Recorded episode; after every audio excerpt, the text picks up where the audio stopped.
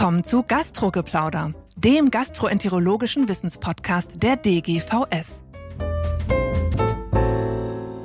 Herzlich willkommen, liebe Freundinnen und Freunde des Gastrogeplauders, zur nächsten Sendung. Schwerpunkt ist wieder Endoskopie. Und ich freue mich ganz besonders, Ken Binmöller aus San Francisco, früher Hamburg, begrüßen zu können. Hallo Ken. Hallo Thomas, große Freude, wieder in Hamburg zu sein. Ja, sieben Jahre meines Lebens habe ich hier verbracht und es bringt schöne Erinnerungen zurück. Sehr gut. Ken hat gerade den äh, Endoclub hinter sich gebracht, äußerst ja. erfolgreich. War super. Gratuliere. Und hat sein hervorragendes Deutsch noch weiter aufgefrischt. Wir haben gesagt, wir machen diesen Podcast meistens auf Deutsch, vielleicht aber auch, wenn es um spezifische Erklärungen geht, bisschen auf Englisch. Oder wie du das nennst, Denglisch, oder? Oder Denglisch. Genau. das ist eine Hybrid-Sprache. So machen wir das. Okay. Und wenn man Ken Binmöller trifft, fallen einem viele Dinge ein, weil er ein Erfinder ist. Aber heute machen wir was, was auch mit seinem Namen äh, verbunden ist, nämlich Unterwasser. Ja. Darf ich ein Wort zur Erfindung, aber Innovation? Ja? Wir sind hier in Hamburg und nicht weit von uns ist UKE. Und ich habe angefangen bei Nipsuhendra. Das war 91, also über 30 Jahre her ist das schon. Das ist unglaublich. Jedenfalls ist es NIB zu danken, dass ich diese, ja, diese Passion, diese Leidenschaft für Innovation habe heute. Und diese Passion, diese Leidenschaft, das ist bei mir jeden Tag bei meiner Arbeit. Und ich denke, dass es sollte immer eine natürliche Folge von unserer täglicher Arbeit sein. Man muss immer denken, wie kann ich diesen Eingriff besser machen, leichter machen, sicherer machen für unsere Patienten? Wie kann ich etwas ermöglichen, was ich heute nicht machen kann? Oder vielleicht. Oder machen kann, aber mühsam. Mühsam, und, äh, dauert zu man lange. dann und dann geht's, genau. aber, ja. aber ist nicht ja. gut. Ja, wir brauchen auch die Werkzeuge, nicht? Ja. Und bei Sehendra zu der Zeit damals, wir haben diese ganze Werkzeuge selbst gemacht. Es ist unglaublich. Wenn ich dann eine Prothese bräuchte, ich bin im Hinterraum, da haben wir eine Spule mit äh, diese Teflon und wir haben dann diese Prothesen selbst ausgeschnitten. Ja, ja, nicht? War ja. unglaublich. Oder die Papillatoris sogar haben wir ich selbst weiß, ich gemacht. Ich habe das noch ein bisschen miterlebt. Da würde man jetzt heute in Handschellen ja, abgeführt. Ja, also und, so äh, kriegt man aber diese, diese absolut. Liebe für Innovation. Das ist also die Grundlage. Mhm. Also wir erheben das Glas auf Nipse Hendra. Ja, gut. Zum wiederholten auf Male dich, Nip. natürlich. Ja. Und tauchen jetzt ins Unterwasser Okay. ein. Und wir haben gesagt, wir machen es heute mal, wir zäumen das Pferd von hinten auf. Ja. Ich werde ganz kurz berichten, es gibt nämlich tatsächlich neuere Studien, es gibt ein Teil, einige randomisierte Studien äh, zu diesem Thema und die berichte ich ganz kurz und Ja. dann steigen wir ein und sagen, wie geht das eigentlich? Okay. Also, heuer ist in Gastrointestinal Endoscopy sind zwei randomisierte Arbeiten erschienen. Es ist ja bei solchen Techniken sind randomisierte Studien schon notwendig, weil die Unterschiede, die gefühlten Unterschiede oft, äh, ja, weiß man dann nicht. Also, Ja. die erste Studie aus Spanien, wir stellen das wie immer alles online, dass Sie es nochmal nachlesen können. Es dreht sich immer um große Polypen ab zwei Zentimeter, 298 Patienten. Und da war es so, dass insgesamt die Rezidivrate so um die 10 Prozent nicht unterschiedlich war. Aber in der Gruppe zwischen zwei und drei Zentimeter war sie unterschiedlich. Jetzt kann man streiten, so Nachauswertungen, aber egal. Weil wahrscheinlich, und da kommen wir noch drauf, das Unterwasser die En-Bloc-Größe so ein bisschen rausschiebt. Ja. Das ist, äh, leuchtet da schon mal durch. Die äh, zweite Studie im März in Gastrointestinal Endoskopie kleiner, nur 105 Patienten, ein bis vier Zentimeter, also ein bisschen kleinere Polypen. Da war die Rezidivrate massiv unterschiedlich, 2 versus 15 Prozent. Vielleicht, weil die Größe ein bisschen kleiner war. Und dann kann man nach hinten gehen. Es gibt noch weitere Studien. Eine größere in Gastroenterology kam aus Augsburg 2021. 147 Patienten, Polypen 2 bis 4 Zentimeter. Auch hier die R0-Rate nicht signifikant unterschiedlich, aber 33 versus 18 Prozent. Ja. Da kann man sagen, ja, vielleicht war die ein bisschen underpowered. Ja, Mit ja. mehr Fällen hätte Ja. man es erreicht, Fragezeichen. Aber bei den größeren drei bis vier Zentimeter auch wieder ein, ein deutlicher Unterschied. Also da kristallisiert sich schon was raus, dass man en bloc ein bisschen rausschieben kann. Ja, das ist ja, ja en bloc ist ja, wenn es größer wird, ganz große Schlingen, wird es ja rechts etwas gefährlicher. Ist das das Grundprinzip des Ja. Unterwassers, warum du das, du hast Das das, ja ist- entwickelt, ja, ja. 2012 erst veröffentlicht. Also ich werde gleich darüber sprechen, aber vorerst, was diese Studien betrifft, wenn man näher hinschaut, man muss wirklich auf diese Breite von Polypengrößen schauen. Nicht, das geht zwischen 10 Millimeter und 40 Millimeter, 4 Zentimeter, das ist recht groß, nicht? Und eigentlich, wenn man diese Guidelines, die europäische ESGE, ja, also die, die empfehlen, dass man bei äh, Polypen größer als zwei Zentimeter, man sollte die nicht en bloc abschneiden. Okay, das ist ein Guideline, das ist im Schwarz-Weiß Ja. Print. Okay.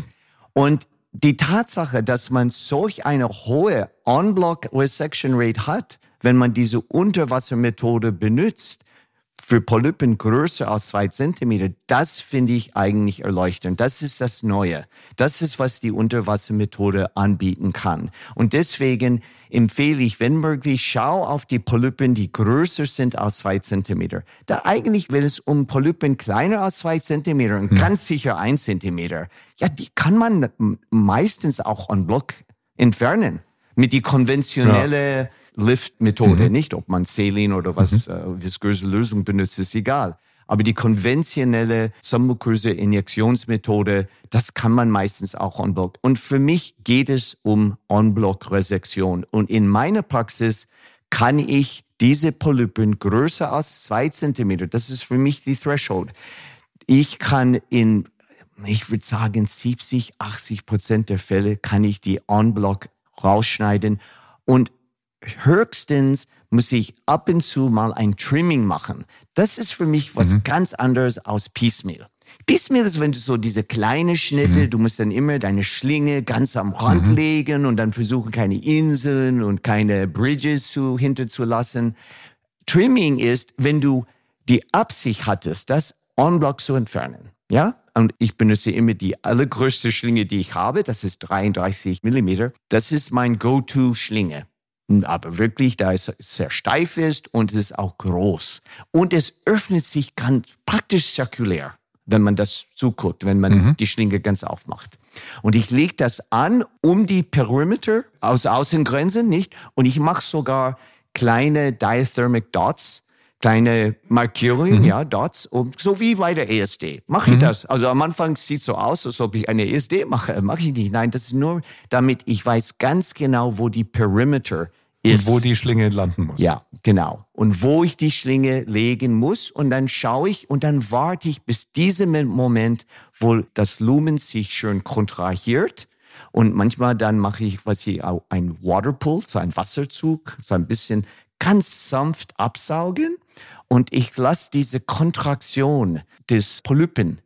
Somit wird dann die Fläche vergrößert, dass man eigentlich dann in die Schlinge Also die hineinbringen Fläche wird kann. kleiner. Die, die, Dass sie ja, besser- genau. dass sie eine, besser in man kann Schlinge eine größere ja. Fläche Ja. fangen. Mal von Anfang. Also das war offensichtlich der Incentive, warum du das entwickelt hast. Wie, wie kamst du denn drauf? War das mal in der Spülung? Oh, hast du gesehen, war- ob der Polyp äh, schrumpft da zusammen oder wie war das? Also wir machen eigentlich vieles unter Wasser und die Endosonographie ist eigentlich eine Unterwasseruntersuchung, nicht? Stimmt. Also wir betonen immer die sonografische Komponent, aber wenn man endoskopisch guckt, das ist ein Unterwasser-View, nicht? Also wir brauchen das Wasser für die Acoustic Coupling, akustische Kopplung. Und ich war bei einer Staging von einem Polyp, wo ich dachte, vielleicht gibt es eine invasive Karzinom.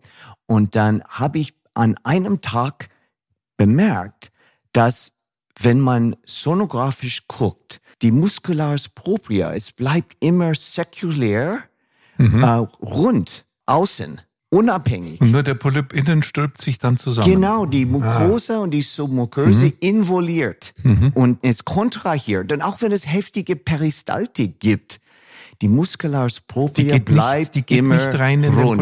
Es verfolgt das nicht. Ah, das Na, es heißt, bleibt äh, rundherum. ja. Und wenn man das sieht, dann an der Sono.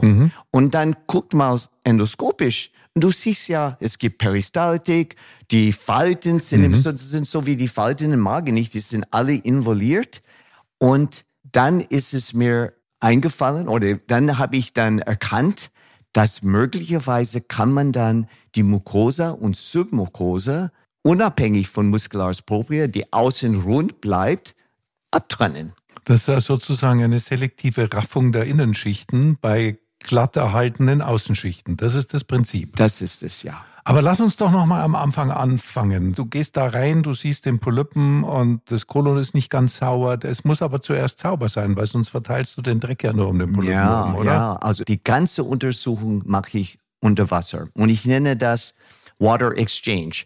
Es gibt zwei Begriffe, Water Immersion und Water Exchange. Die sind verschieden. Water Immersion ist, wo du gehst rein und du spürst mit Wasser, aber du kannst auch Luft geben, wenn du Luft brauchst, um zu mhm. sehen.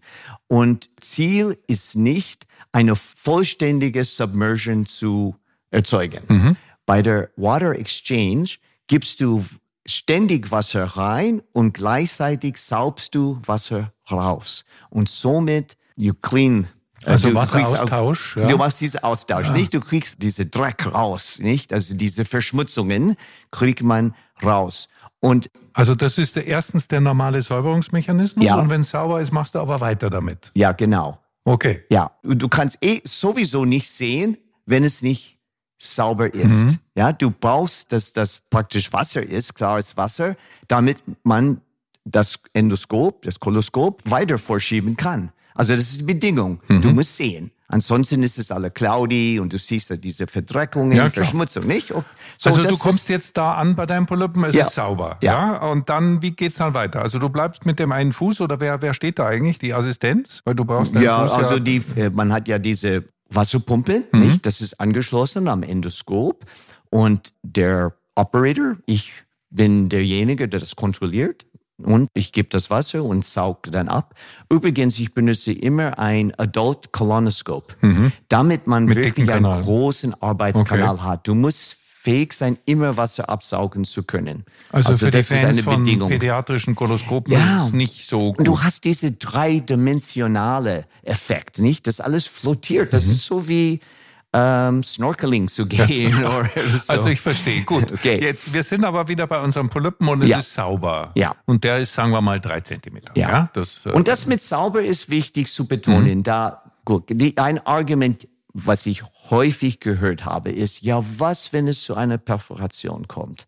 Dann geht das Wasser raus, es mhm. könnte ins Peritoneum gehen und äh, das stimmt. Aber das ist sauberes Wasser.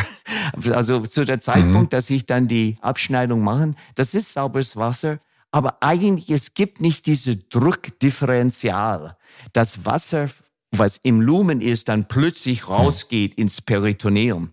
Eigentlich ins Peritoneum ist normalerweise nicht Luft, es ist Wasser nicht das Gewebe um mhm. den Gastrointestinaltrakt Naja gut, also wir wollen ja. ja, jetzt nicht die, die Perforation beschwören, ja. sondern wir stehen jetzt vor unserem Polypen. Und ja. dann machst du Unterspritzung?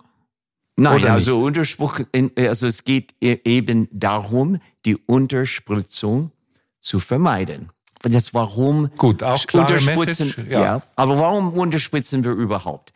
Ist es um da wir normalerweise ja, mhm. normalerweise mhm. benutzen wir Gas, ja? ob es mhm. CO2 oder mhm. O2. Und man dehnt dann das Lumen. Und wenn man das Lumen dehnt, dann verdünnt man die Wand. Und die Wand wird um eine Fraktion der Dicke nach dieser Dehnung. Mhm. Ich weiß nicht, ob du irgendwann mal von außen im OP-Saal, oh ja. Wenn du gesehen hast, ja, ja, wie, dünn, dünn die Wand ist, ist unglaublich. Danach nicht? will man nie mehr polypektonieren. Da kriegt man ja mhm. Angst, mein mhm. Gott, das ist so dünn, Rice Paper mhm. Thin, dünn mhm. ist das. Okay, so und das zu Keine entgegensetzen, mhm. man logischerweise, man macht die Unterspritzung. Man will dann die Wand etwas dicker machen. Wenn man dann die Abtragung unter Wasser macht, dann präserviert man, behält man die natürliche Dicke der Wand. Sogar wird die Wand dicker. Da ist kontrolliert das Lumen und somit mhm. wird die Wanddicke noch größer. Ich stelle mir das gerade wieder endosonografisch vor. Ja. Der Polyp schrumpft, die Muscularis bleibt dick. Okay. Ja, und man und, sieht es auch ja. am Endosono. Kannst, kann man richtig ausmessen, wie dick die Wand ist dann unter Wasser. Eine Frage, die einem so ein bisschen halblaienhaft kommt, äh, Strom unter Wasser? Ja, okay. So, es stimmt. Also in Theorie, als ich Bücher gelesen habe und so, stand drauf, dass man etwa 30 bis 40 Prozent mehr Strom, Power braucht unter Wasser. Das werden andere Operationen auch unter Wasser gemacht, in der Ophthalmologie und die Urologie, nicht die TURPS, die machen das mhm. auch äh, unter Wasser. So, das mhm. ist jetzt nicht eine völlig neue Methode. Unterwasserchirurgie gibt es auch in anderen Gebieten und die benutzen eigentlich stärkere Strom. Ich habe mit den Chirurgen gesprochen, mhm. ja, wie, was, wie ist das mit der Electrocautery und so. Aber interessanterweise habe ich gefunden, dass die gleiche Einstellung, die man für die normale Abtragungen kann man weiter behalten. Das Einzige, was, also heute, ich benutze meistens AutoCut mit ein bisschen höheren Effekt. Also wenn man die Effekt erhöht, dann hat man ein bisschen mehr Koagulation. Mhm. So, ich füge Koagulation zu, ein bisschen, zusammen mit AutoCut. Und warum AutoCut? Der Grund dafür ist, dass das, was ich wirklich vermeiden möchte, ist, dass es zu einer zu tiefe Verbrennung kommt. Und ich mache diese Abtragung sehr langsam. Ich warte, bis ich so Bubbles sehe, nicht? Und es wird ein bisschen weißlich. Mhm. Ich warte bis dann. Man will es nicht einfach ganz schnell ab. Die Schwester macht die Schlinge ganz zu ja. oder nicht, nicht ganz? Nee, die macht es ganz, ganz zu. zu. Mhm. Aber sobald es man Strom gibt, dann das weiterzumachen, das geht ganz langsam. Gut, also das ist ja dann wie immer eigentlich. Und der Strom ist ein bisschen anders. Ja, so, also historisch. Ich habe angefangen mit Dry Cut. Ich habe mhm. verschiedene Settings ausprobiert. Und ich meine, das macht man, wenn du bedenkst, bei der ESD, da hört man von jeder Operator, ja, der hat ja. seine eigene mhm. favorite, you know, mhm. Settings, okay? Und dann hört man, oh, ich will Swift Cut und Force Cut und Spray und ja, welcher Effekt und das ist so verwirrend. Und deswegen für mich eigentlich ist es immer AutoCut und wenn ich ein bisschen mehr Koagulation brauche, dann mache ich die Effekte hm. ein bisschen höher. Das erinnert mich an den historischen Endokopfspruch von Fritz Hagenmüller, der, weil man gefragt wurde, welcher Strom, da gesagt, ich drehe da einfach drauf. ja. Also es ist nicht so wichtig und jeder fummelt sich dann seine Stromeinstellung zusammen, mit der er glücklich ist. Ja. Und dann für die Koagulation, ich benutze immer Force Coag. Mhm. Und dann, wenn ich ein bisschen weniger, wenn ich sehe, dass es zu Charring, nennt man das, Carbonization mhm. kommt, ja, dann mache ich die Effekt vielleicht ein bisschen niedriger, vielleicht die Wattage bringe ich runter, na, von 100 auf 50. Du kannst während, während des Schneidens? Also Force Coag benutze ich nicht beim Schneiden. Das ist zum Beispiel, wenn es Blutung gibt oder so. Und du meinst, macht also, die Blutstillung auch genau, unter Wasser. Polyp ist ab. Ja, du siehst die, genau, du, du auf dem Boden, die Fläche, genau, und es ist so ein kleines Blutfinselchen ja. oder blutet auch mal stärker, dann äh, wird du weiter. Siehst das wie ein richtiger Icicle, nicht? Ja. Das sieht man genau, wo das herkommt, welches Gefäß. Und dann geht man dann, also du kannst entweder mit die, the tip of the snare Du kannst einfach die Snare ein bisschen vorschieben und dann live dann drauf tapfen. Mhm. So. Oder du nimmst Hot Biopsy, Forceps, Coag, Das geht alles. Was mit, du isst. Ja, ja. und das den, geht alles unter ja, Wasser, sehr gut. Mit den üblichen Settings. Vielleicht ist die Verdünnung für die Blutung auch nicht schlecht, ne? Dann wird das gleich weggespült. Hast ja, du das genau. Gefühl, man sieht, wenn es so doch stärker blutet, ja, das ist besser? Also wichtig ist erstens vigorous Spülung, nicht? Mhm. Also du musst wirklich mit der Wasserpumpe, musst du dann heftig spülen und absaugen gleich, gleichzeitig, na, damit man die Sicht mhm. klar hält. Das andere ist, wenn man, also ich arbeite immer mit Kappe. Also ich finde Kappe mandatory, mhm. oder? Das ist so hilfreich und vor allem bei der Unterwasser. Man braucht diese Kappe. Und wenn du dann die Kappe da gegen die Wand, also gegen die Oberfläche, die da, äh, zum Beispiel der Grund, wo du ab, äh, abgetragen hast, dann plötzlich wird das ganz klar, die Sicht ganz klar. Mhm mit du, wenn du gleichzeitig spürst. Ja, dann kannst du dann ganz präzise erzielen. Und dann machst du das nicht, wie das häufig so mache, dass du blind da mit deinem ja, ja. Biopsy Forceps versuchst du hier und da und naja, dann du später musst ja, hat man schwarze Löcher überall. Du musst ja erstmal, also der Reflex bei der Blutung ist ja immer, wenn du in Luft arbeitest, alles absaugen. Ja. Und in dem Fall saugst du einfach weiter du und spürst, genau sogar noch, spürst sogar noch mehr. ja. Also das sind wahrscheinlich auch Dinge, die man einüben muss. Aber dann ist das schon der ganze Zauber sozusagen. Oder was muss man noch beachten? Was sind die Tipps, wenn jetzt jemand das anfängt, sagt, das überzeugt mich jetzt, bin Endosonografiker, ich finde das super, ich ja. mache das jetzt mal. Ich meine, es gibt keinen Zweifel, es verlangt ein, what I call a leap of faith. Na?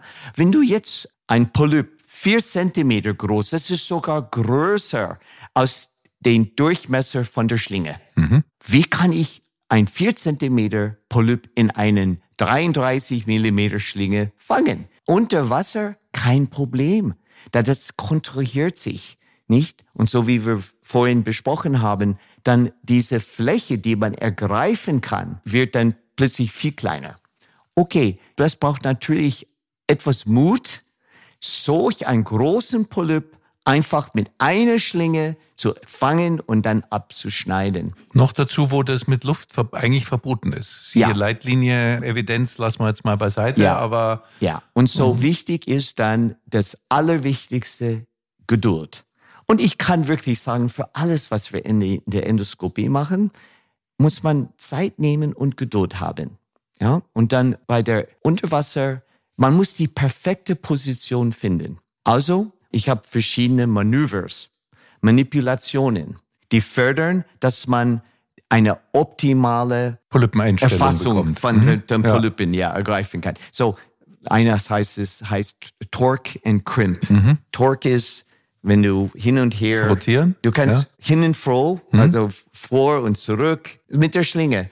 Das kommt alles von alleine eigentlich. Ja? Wenn du davor stehst, dann du merkst, wenn du dann die Schlinge nur ein bisschen nach rechts dreht, dann plötzlich geht dann mehr Polyp in die Schlinge hinein. Ein bisschen nach links dreht, dann geht. Es ist immer diese kleine Torkierungen, diese kleine Bewegungen an der Schlinge macht viel aus. Oder wenn du dann ein bisschen Wasser ziehst, diese Waterpool, dann das bringt auch diese Polyp rein. Das ist nicht, wenn du unter mit Gas absaugst, und das wird plötzlich, du kriegst ein Redout, nicht? Mhm. Das mhm. wird so, du, du siehst dann die Muskel rein, dann kriegst du eine Perforation. Also unter Wasser ist das natürlich verlangsamt. Das ist viel sanfter, na, du kannst das viel besser kontrollieren. Natürlich, ich meine, Grunde genommen, wenn du ganz heftig saugst, kannst du das auch dann reinbringen in die Kappe.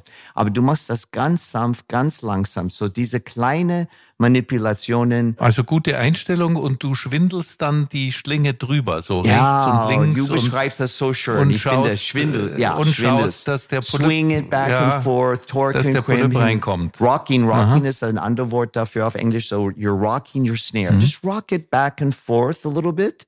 And then you'd see how the tissue is responding to that rocking action, you know? And so you're trying to maximize the amount of tissue that you can capture mhm. in your snare. Da, der Ziel ist en bloc.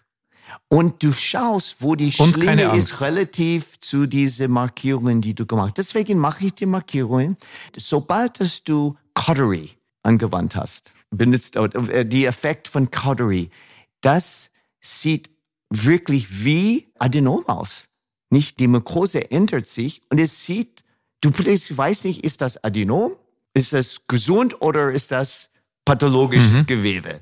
Und durch diese Markierungen mit den Dots, und übrigens die Markierungen mit den Dots, das mache ich auch unter Wasser, wenn möglich. Da du hast ja diese Magnifikation, nicht, dass du, du siehst alles so viel klarer. Du siehst die genaue Grenze. Schau, ein Argument zum Beispiel, warum man unterspritzen soll bei SSAs, Self-Ulcerated Adenomas. Und es stimmt, wenn du unterspritzt bei einem SSA, dann plötzlich siehst du mhm. die Begrenzung von dieser SSA viel klar. Okay, das ist imponierend. Aber wenn du unter Wasser guckst, siehst du genauso die Grenze zwischen SSA mhm. und normale Mucosa. Die normale Mucosa hat so ein typisches Aussehen. Das sind, sind so like little circles, little dots und so. Und dann plötzlich hast du von dem SSA diese Also wieder, wieder ein Pli für die bessere Optik. Ja. Underwater. Gut, also jetzt spielst du mit dem Polypen, das ist natürlich Erfahrungssache. Und dann wird die Schlinge zugemacht. Ja. Und dann macht man ja sonst mit Luft oft, gibt dann wieder Luft und guckt, wo bin ich jetzt eigentlich? Wie, wie eigentlich gebe ich nie Luft. Wie, nein, wie ist es beim Wasser? Ja. Also du hast die drin, oh. versuchst du dann nochmal zu gucken, was da eigentlich los ist, gibst noch mehr Wasser und äh, vergrößerst dir deine Fläche wieder, gerade wenn du den Polyp ein bisschen reingesaugt hast auch noch? Oder wann trittst du auf den Strom? Ja, auf den Strom tritt ich dann, wenn die Schlinge zu ist. Okay, das allererste ist, und vor allem unter Wasser, du guckst nach die Farbe von der Gewebe, von dem Polyp, was du abgeschnürt hast. Nicht? Du, du machst eine richtige Ligation, eine Strangulation von Polypen. Und deswegen ändert sich die Farbe vom Gewebe. Das wird so mehr rötlich, violaceous, nicht?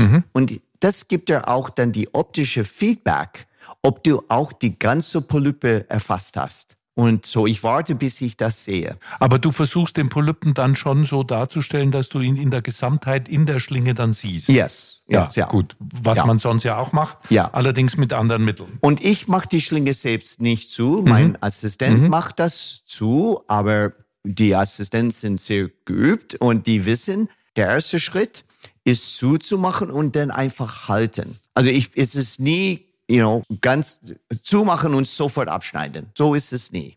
Es ist zumachen, warten, gucken. Ändert sich die Farbe? Habe ich die ganze, du kannst immer wieder, du kannst noch mal aufmachen. Das mache ich häufig sogar. Ja, manchmal sehe ich, ich habe eigentlich den ganzen Polyp doch nicht erfasst. Und dadurch, dass ich das alles zusammengeschrumpft habe, zusammengebracht habe mit der Schlinge, bunched it together, ja, dann mache ich die Schlinge wieder auf und dann kann ich eine noch größere Fläche ergreifen. Das heißt, ich kann mehr Territory, um das, was ich gerade vorhin erfasst habe, kann ich jetzt greifen. So manchmal mache ich das schrittweise. Wichtig ist aber, dass du dann kein Trauma erzeugst. Aber wenn du Trauma erzeugst, natürlich gibt's Blutung. Ja, ja, und der Feind von Wasser ist eigentlich die Blutung. Wenn es zu sehr blutet, dann wird alles cloudy. Auch ohne Wasser ist es durchaus ein Feind. auch, ja, stimmt. Gut. Aber so, darum geht es einfach, deswegen betone ich die Geduld. Gut, Ken, ich glaube, wir haben jetzt sehr viel mehr verstanden. Wir haben dir sozusagen in Zeitlupe zugehört und zugeschaut vor unserem geistigen Auge. Immer das Endosonobild, dass die Muscularis, äh, keine Angst, die ist dicker und außen vor sozusagen. Ja. Du hast uns auch erzählt, was man als Anfänger machen muss. Wahrscheinlich dauert das dann noch länger. Irgendwann muss es aber dann losgehen. Irgendwann muss man schneiden. Man weiß, dass die Lernkurve sehr kurz ist, aber man muss natürlich Erfahrungen der EMR haben. Also Ja, man darf ja. nicht sagen, oh, ich fange EMR unter Wasser. Man sollte das die normale wie äh. EMR-Methode Auch eine wichtige, auch eine wichtige Message. Ja, meine Damen und Herren, Sie haben es gehört. Probieren Sie es mal aus. Am besten natürlich wie immer mit einem Mentor. Man muss ein paar Ängste überwinden, aber ist ja überzeugend. Und man muss ja auch sagen, in den Studien sind die Komplikationsraten ja nicht unterschiedlich. Also das ist ja auf jeden Fall so, dass das jetzt nicht gefährlicher ist und offenbar, wenn man ein paar Dinge im Hirn umgestellt hat, auch nicht so viel schwieriger und die Lernkurve ist nicht länger. Ja, ja. Ja, also wir müssen es jetzt dabei belassen. Ken, ganz herzlichen Dank für deine enthusiastische und sehr, sehr plastische Beschreibung. Wir kommen ganz bestimmt wieder mit anderen Themen. Wir danken Ihnen fürs Zuhören. Schreiben Sie uns, wenn Sie noch Fragen haben. Wir können das sicher weitergeben. Herr Binnmöller ist ja ein begnadeter Lehrer. Und bis zum nächsten Mal nächste Woche. Vielen Dank, Ken. Ich danke dir, Thomas. Das war Gastrogeplauder, der gastroenterologische Wissenspodcast der DGVS. Alle Informationen und Links zur Folge finden Sie in den Shownotes und unter dgvs.de slash podcast. Haben Sie Feedback oder Fragen zur Folge oder möchten Sie ein Thema vorschlagen, dann schreiben Sie uns an podcast.dgvs.de. Vielen Dank fürs Zuhören und bis zum nächsten Mal bei Gastrogeplauder.